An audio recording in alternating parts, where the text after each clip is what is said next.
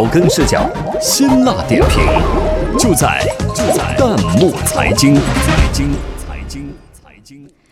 兰州拉面、黄焖鸡这些耳熟能详的国民美食，在过去几年以迅雷不及掩耳之势火遍了全中国。如今，他们走出了国门，开始征服外国人的胃了。对此，有网友信心满满的说：“中国民间美食可以征服全宇宙。”这是真话还是大话？有请值班编辑卢海宁、杨晓。近日，两条消息震动了一众吃货：兰州拉面开到了日本，黄焖鸡进军美国了。而事件的主角正是马子路牛肉面与杨明宇黄焖鸡。网友我爱吃鸡腿憧憬道。期待兰州沙县黄焖鸡三大外卖小吃势力会师全球。日本东京本周二开出的第一家马子路牛肉面，刚开业五分钟，新店门口已经排出了一条长队。而黄焖鸡也不遑多让，在美国加州开业的这家杨明宇黄焖鸡，食客们只能选择一道菜，那就是黄焖鸡米饭。对于国民美食在海外的走俏，一众网友纷纷表示热烈围观。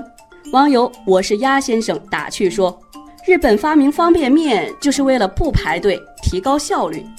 见到兰州拉面，又开始排队了。”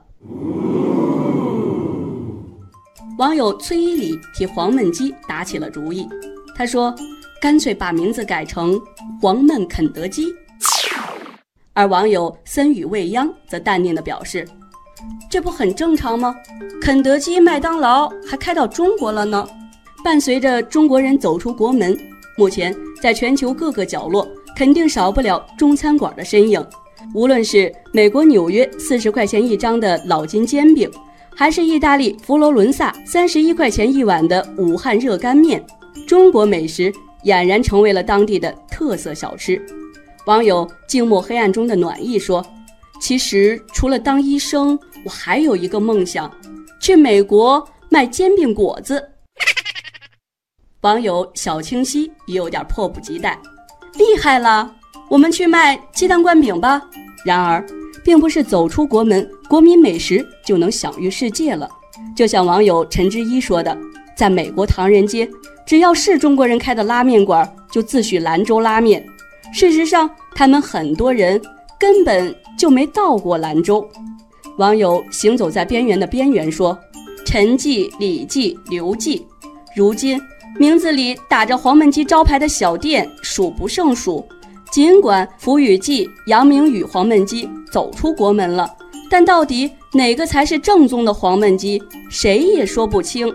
难怪网友心知品悦说：“成为国民新宠。”可能只需要一碗色香味俱全的菜品，但想成为中国的麦当劳、肯德基，恐怕国民美食们还有很长的路要走。对于中餐品牌来说，现在已经不是酒香不怕巷子深的年代了。